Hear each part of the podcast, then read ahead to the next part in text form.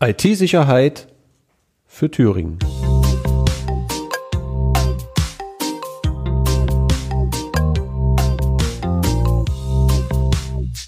Herzlich willkommen im Podcast IT-Sicherheit für Thüringen, heute mit der Folge 1 zum Thema Prävention. Wir wollen Ihnen heute Einblicke geben in die aktuelle Bedrohungslage.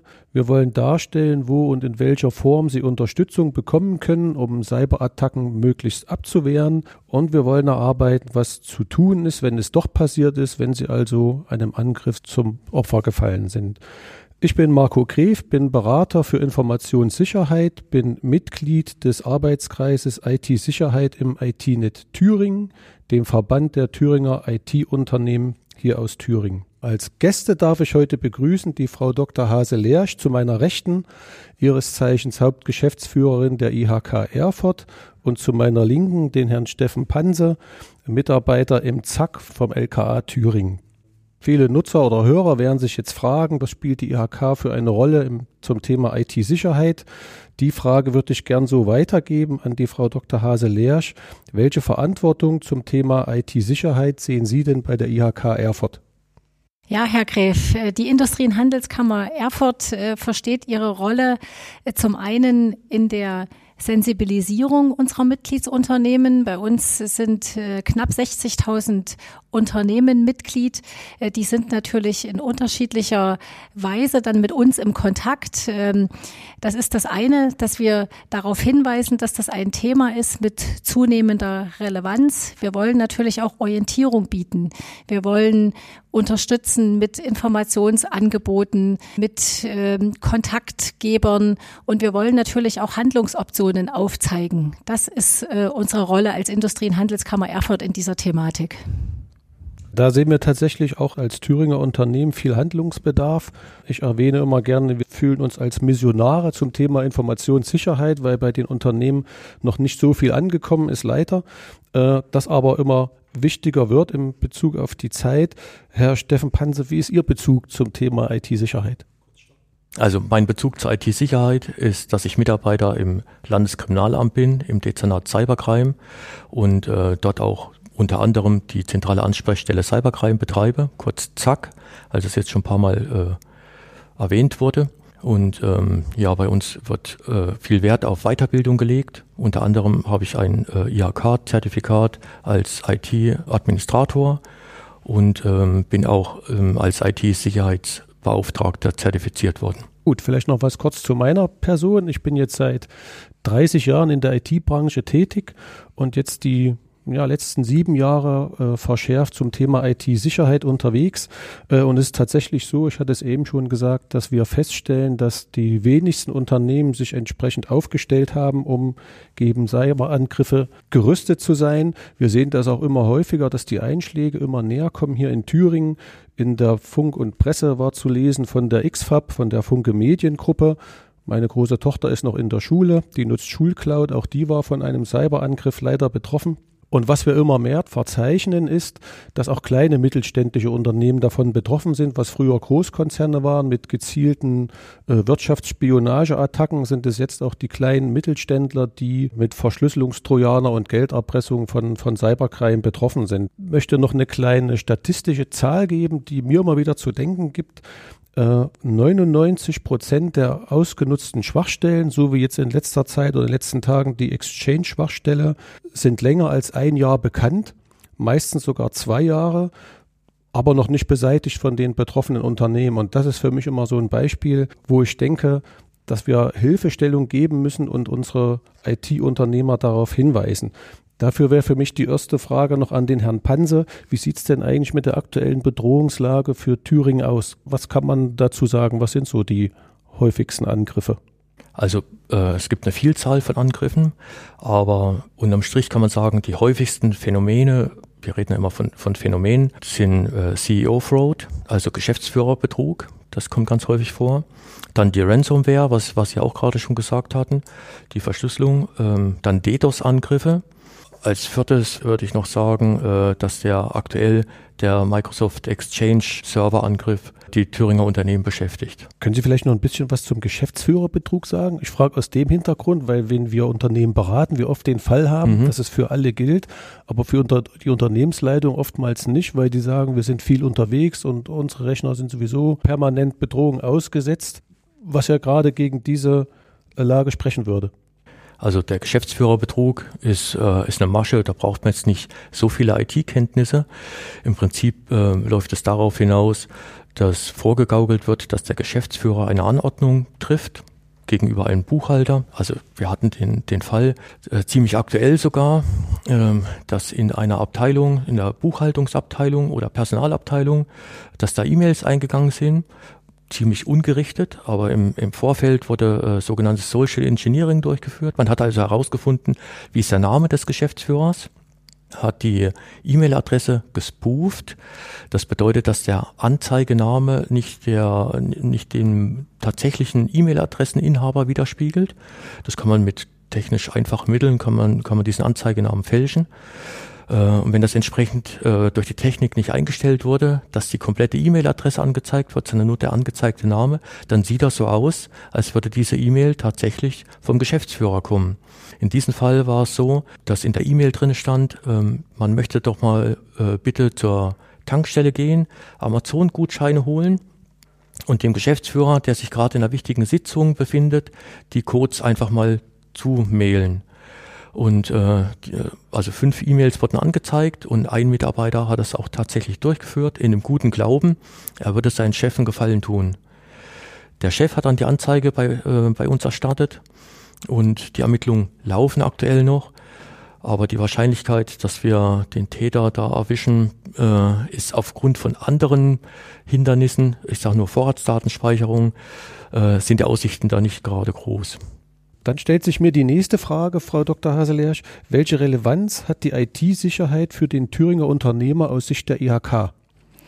Ja, eine immer zunehmendere, weil, das haben wir ja gerade schon gehört, dass quasi ein Kriminalitätsfeld mit wachsenden Zahlen ist. Ähm, wir kennen natürlich auch keine konkreten Zahlen, aber wir wissen, dass das Thema relevant ist in allen unseren Unternehmen, von klein bis groß, durchweg, durch alle Branchen, weil natürlich in irgendeiner Weise jedes Unternehmen ähm, mit IT-Sicherheit äh, zu tun hat. Jeder hat jetzt äh, seine internen Netze, jeder nutzt natürlich entsprechende Geräte und äh, wir haben das immer so ein bisschen salopp gesagt. Äh, früher kam der Kriminelle über den Hof und hat vielleicht das ein oder andere Lager beim Unternehmen Unternehmen ausgeraubt. Ähm, heute kommt er durchs Netz.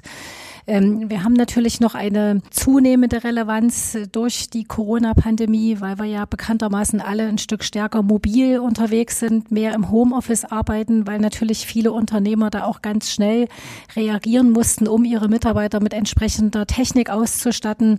Und äh, auch das ist so ein Stück weit dann immer dann ein Einfallstor, wenn man da die IT-Sicherheit nicht in dem Maß beachtet, ähm, über die wir ja heute auch reden wollen und äh, worauf wir die Unternehmer auch in jeder, ich sag mal, Sensibilisierungs-, Orientierungsthematik dann hinweisen.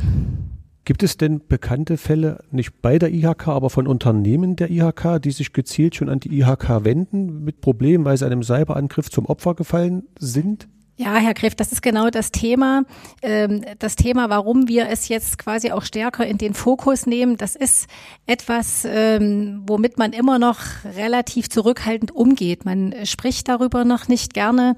Äh, das merken wir. Und wenn wir Informationen bekommen, also wir kennen natürlich auch schon das ein oder andere Unternehmen, dann sind das eher Zufallsbefunde, ne? dass man das mal im vertraulichen Gespräch äußert ähm, oder dass man da bei uns nach Kontakten nachfragt. Aber genau das ist ja für uns der Anlass, warum wir ja dann auch im vergangenen Jahr äh, die Kooperation zum Beispiel mit dem LKA eingegangen äh, sind, warum wir unsere Informationsangebote äh, und ähm, das, was wir für die Unternehmer bereithalten, da noch ein Stück weit verstärken. Das hat was damit zu tun, dass wir eigentlich auch selbst darin Interesse haben, dass sich mehr Unternehmen wenn dann möglichst natürlich sogar präventiv bei uns beziehungsweise bei anderen Anlaufstellen, LKA, wie auch immer melden.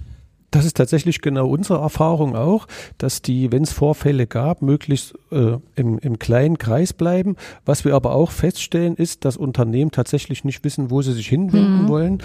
Und da wäre gleich meine nächste Frage an den Herrn Panse. Was ist eigentlich die ZAK und was ist die Hauptaufgabe des ZAK für die Thüringer Unternehmen?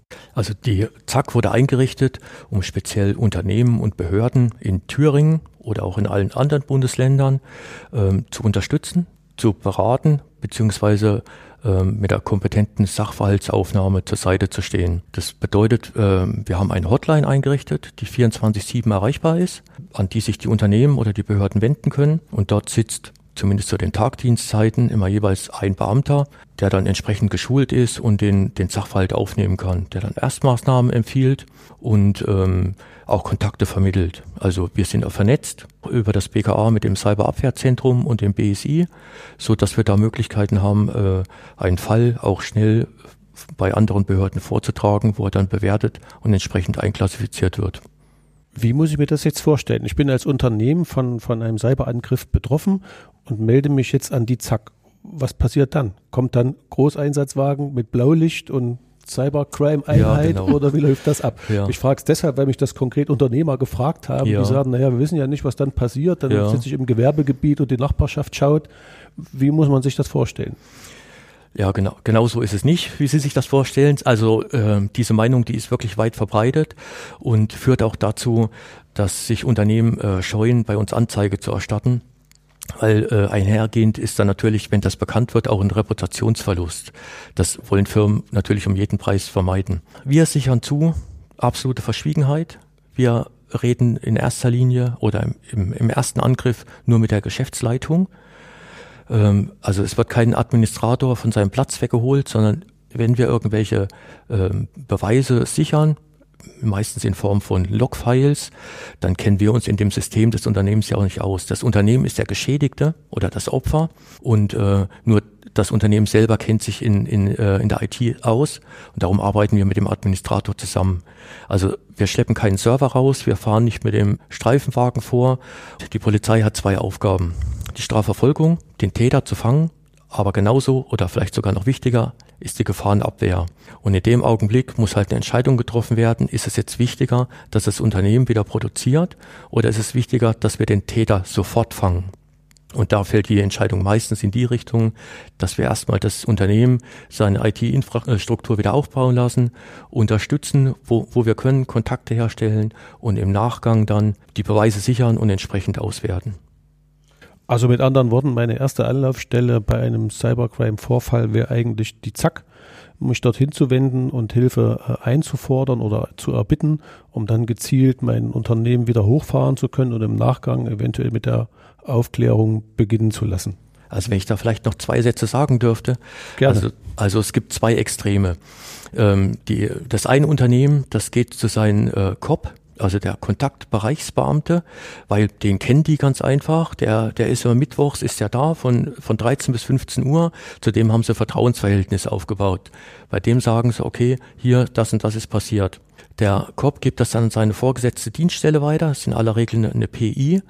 Äh, die PI sagt dann, wir sind äh, sachlich nicht zuständig, wir geben es zur KPI oder zum LKA. Da ist jetzt ein zeitlicher Verzug schon da. Das ist das eine Extrem. Das andere Extrem ist, äh, dass der Geschäftsführer sagt, wir sind so groß, wir machen die Anzeige nicht bei der Polizei, wir gehen zur Staatsanwaltschaft. Das dauert Wochen, bevor uns dieser Vorgang dann erreicht. Unser Problem besteht dann darin, ähm, dass die Ermittlung der Anschlussinhaber bei den ähm, Telekommunikationsunternehmen meistens nur in gewissen Zeitraum möglich ist. Die Telekom sagt zum Beispiel, äh, wenn die Anfrage nicht innerhalb von sechs Tagen nach dem Ereignis gestellt ist, kriegen wir keine Anschlussinhaberdaten mehr. Bedeutet, wenn das unser einziger Ermittlungsansatz ist, unsere Ermittlungen sind an dieser Stelle beendet. Und darum ist genau, Herr Gräf, wie Sie schon gesagt haben, die Empfehlung, sich sofort an die Zack-Hotline zu wenden und da die Anzeige zu erstatten. Kann man da was zu einer Reaktionszeit sagen? Wie schnell kann dann jemand da sein? Muss überhaupt jemand gleich vor Ort oder wird das auch per Remote gehandelt? Also alle Zack-Vorfälle, die wir bis jetzt hatten, und das waren einige, da kann ich auf etliche Erfahrungswerte zurückblicken, ähm, waren so, dass es oftmals am Wochenende war oder in den Abendstunden. Das Telefon wird weitergeleitet auf den Führungs- und Lagedienst im LKA. Der ist wirklich rund um die Uhr besetzt. Da ist wirklich tatsächlich dann jemand da. Die nehmen den Vorfall auf, haben eine Checkliste bekommen, anhand der sie entscheiden, nach der Dringlichkeit, handelt es sich um eine kritische Infrastruktur, ist die Produktion gefährdet und so weiter. Und kommt dann irgendwann zu dem Entschluss, nachdem alles bejaht wurde, jawohl, die Zack muss äh, alarmiert werden. Dann bekomme ich einen Anruf und äh, nehme dann Kontakt mit dem Unternehmen auf. Das kann ich von überall aus machen. Für die Erstberatung durch, sagt ihnen, was wir für, für Beweise brauchen. In aller Regel handelt es sich um die äh, Angreifer-E-Mail-Adresse, um das Erpresserschreiben und um Logfiles. Und ähm, dann kann das Unternehmen, wenn es später nochmal irgendwas auftauchen sollte, können sie die, die Zack-Hotline nochmal anrufen, beziehungsweise ermitteln wir dann weiter, wenn der normale Tagdienst wieder beginnt. Das war jetzt Hilfestellung für den Fall, dass ich angegriffen worden bin.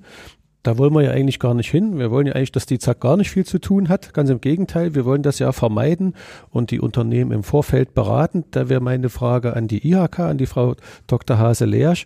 Welche konkreten Dienstleistungen der IHK kann ich denn als Thüringer Unternehmen nutzen, um genau diesen Vorfall zu vermeiden? Genau, Herr Gref. Also das sind ja dann ähm, vielfach diese präventiven äh, Dinge, auf die ich gleich zu sprechen komme. Aber ich will trotzdem noch mal auf Herrn Panzer kurz eingehen. Äh, das ist ja auch Gegenstand äh, unserer Kooperation. Ähm, wie er das jetzt gerade geschildert hat, ne? der Unternehmer, in dem Moment ist man ja sowieso aufgeregt, äh, weiß dann gar nicht, an wen wendet er sich denn hin. Von daher gibt's, ist es natürlich gut und im Sinne der Sache, äh, wenn es viele, ich sag mal, Mitwirkende gibt, die so ein Stück weit dann auch äh, vermitteln können. Und genau äh, so haben wir uns ja ein Stück weit auch gemeinsam auf den Weg gemacht, äh, dass wir zum einen natürlich Kenntnis davon haben, wie läuft das Ganze, um dann äh, nicht nur schnell den Unternehmer darauf hinzuweisen, sondern vielleicht auch für den Unternehmer erster Ansprechpartner zu sein, weil er vielleicht in dem Moment, wie gesagt, nicht so wirklich orientiert ist und weiß, was er tun soll. Also das vielleicht nochmal äh, dazu. Also es ist wichtig, dass viele unserer Kollegen, die ja unterschiedlich regional dann auch unterwegs sind, äh, die ganzen Prozessabläufe kennen. Was machen wir äh, präventiv? Ich hatte es ja schon anfangs gesagt, äh, wir sensibilisieren, wir geben so ein Stück weit auch Handlungsoptionen und wir machen das ähm, zum Teil dann auch äh, mit den Kollegen selber, aber wir suchen uns dafür auch unterschiedliche Partner, weil wir sagen, gemeinsam sind wir stark. Wir sind Projektträger schon seit einigen Jahren eines Projektes Wirtschaft 4.0 ähm, was quasi zum Ziel hat, die Unternehmen in der Gesamtthematik Digitalisierung zu begleiten. Das haben wir gemeinsam mit der Handwerkskammer und mit der TU Ilmenau. Und innerhalb dieses Projektes äh, spielt das Thema IT-Sicherheit natürlich auch eine große Rolle. Das sind Kollegen unterwegs, äh, die individuell beraten, die so einen Digitalcheck anbieten, äh, die auch äh, unterschiedlichste Veranstaltungen organisieren und äh, die dieses Thema permanent äh, vor sich hertragen. Wir haben weitere Kooperationspartner, das LKA BKA hatte ich gerade schon erwähnt. Ähm, wir sind äh, auch in, im Projekt ähm, IT-Sicherheit für den Mittelstand. Da sind wir Transferstelle. Das ist ein Bundesprojekt. Ähm, auch da gibt es quasi so ein Herzstück, der sogenannte Sekomat, wo man webbasiert einen Digitalcheck als Unternehmen äh, durchführen kann und am Ende im Ergebnis äh, dann auch gleich einen Ansatz für Handlungsoptionen dann erhält. Wir haben eine weitere Partnerschaft mit der Allianz für Sicherheit ähm, in der Wirtschaft und wir sind natürlich auch darüber hinaus noch mit anderen Anlaufstellen äh, vernetzt. Wir flankieren das Ganze mit ähm, einem breiten Veranstaltungsangebot, auch zum Beispiel mit dem IT-Net, wo Sie ja selbst auch äh, Teil dessen sind. Ähm, ja. Auch mit dem LKA haben wir uns ja jetzt äh, in Richtung einer Veranstaltungsreihe auf den Weg gemacht. Wir informieren natürlich über unsere äh, Kanäle, die uns zur Verfügung stehen. Wir haben Informationen auf unserer Homepage. Wir informieren regelmäßig äh, im Newsletter. Und natürlich, wenn wir angesprochen werden von Unternehmen, ähm, dann wissen wir auch, wo wir quasi dann entsprechende Anlaufstellen bekommen. Vielen Dank soweit. Die Wirtschaft 4.0, wenn ich jetzt da Kontakt aufnehmen wollte, erreiche ich die über die IHK Erfurt oder dann konkret über deren eigene Webseite? Also sowohl als auch, Herr Gräf. Ne? Also wenn Sie bei uns anrufen und da äh, einen Zugang benötigen zu den Kollegen, das ist wie gesagt ein Projekt, da sind wir Träger, das sind ja äh, dann Mitarbeiter, die sind quasi bei uns angestellt. Also da erreichen Sie die, aber die haben natürlich auch ihr eigenes Informationsangebot äh, auf einer eigenen Website und auch da sind die Kontaktdaten entsprechend äh, hinterlegt. Und die Kollegen sind auch sehr gut vernetzt, in unterschiedlichen Gremien aktiv und, und, und. Also die sind da eigentlich, meine ich, auch äh, jederzeit da erreichbar. Und soweit ich weiß, ist das Informationsangebot auch kostenfrei. Genau. Für mich als Unternehmen, mhm. das ist, glaube ich, nochmal wichtig zu erwähnen, dass man also auch keine Kosten scheuen muss, sondern man kann sich tatsächlich vertrauensvoll an die Wirtschaft 4.0 wenden. Ich denke, wir haben eine ganze Reihe von, von Hilfspaketen jetzt aufzeigen können. Einmal für die äh, Präventivmaßnahmen von der IHK Erfurt und für Betroffene eine zentrale Ansprechstelle. Wir tun also eine Reihe in, in Thüringen. Auch nochmal erwähnt, dass IT-Net Thüringen, dem Verbund der Thüringer IT-Unternehmen, die explizit für Thüringer Unternehmen den Arbeitskreis äh, IT-Sicherheit gegründet haben, um dort Vorfälle auszuwerten, um dort mit dem entsprechenden Expertennetz Vorfälle zu betrachten, sofern wir sie erfahren äh, und zu bewerten und auch darauf aufbauend Hilfestellung an die Thüringer Unternehmen geben können. Ich würde gern noch mal was sagen zu Ansprechstellen oder Ansprechkontakten. Äh, vom, von der ZAK habe ich eine zentrale Telefonnummer, die in Erfurt geschalten ist unter der 0361 für Erfurt die 574 314 545. Sie hatten das schon erwähnt, die ist rund um die Uhr belegt und die E-Mail-Adresse wäre cybercrime.lka polizei.thüringen.de. Also auch dort kann man jederzeit Hilfe finden und äh, von seitens der IHK wäre es entweder die E-Mail-Adresse info at erfurt.ihk.de oder tatsächlich auf der Webseite der IHK und der ITNet ist zu erreichen unter www.itnet-th.de. An dieser Stelle möchte ich nochmal erwähnen, wir hatten es gerade schon den IT Security Day in Thüringen vom ITNet gemeinsam mit der IHK Erfurt organisiert. Am 15.04. Äh, kann man sich über die entsprechenden Webseiten äh, schlau machen und auch anmelden. Ist eine kostenfreie Anmeldung möglich. Ein Hinweis noch von meiner Stelle auf die Folge 2 unseres Podcastes zum Thema Auswahl. Hier wollen wir uns mit dem Thema beschäftigen, wie finde ich einen Weg durch den Technologiedschungel. Also wir wollen ja konkret äh, Maßnahmen aufzeigen, wie ich präventiv aktiv werden kann. Es gibt Schwachstellen-Scanner, eins hat man schon erwähnt. Es gibt auch Awareness-Maßnahmen, um meine Mitarbeiter genau vor so einem Geschäftsführerbetrug zu schützen. Ansonsten wäre es das von meiner Seite. Ich bedanke mich bei der Frau Dr. Hase-Leersch und dem Herrn Panse. Vielen Dank. Freue mich auf die Teilnahme am folgenden Podcast. Vielen Dank, auf Wiedersehen und bleiben Sie sicher. Ja, Herr Gräf, auch Ihnen herzlichen Dank für die Moderation und ich denke, man kann sich auf Teil 2 des Podcastes freuen. Frau Hase-Lerch, Herr Gräf, vielen Dank, dass ich hier teilnehmen durfte und ein Stück weit dazu beitragen konnte, die ZAK bei den Unternehmen bekannter zu machen. Sehr gerne.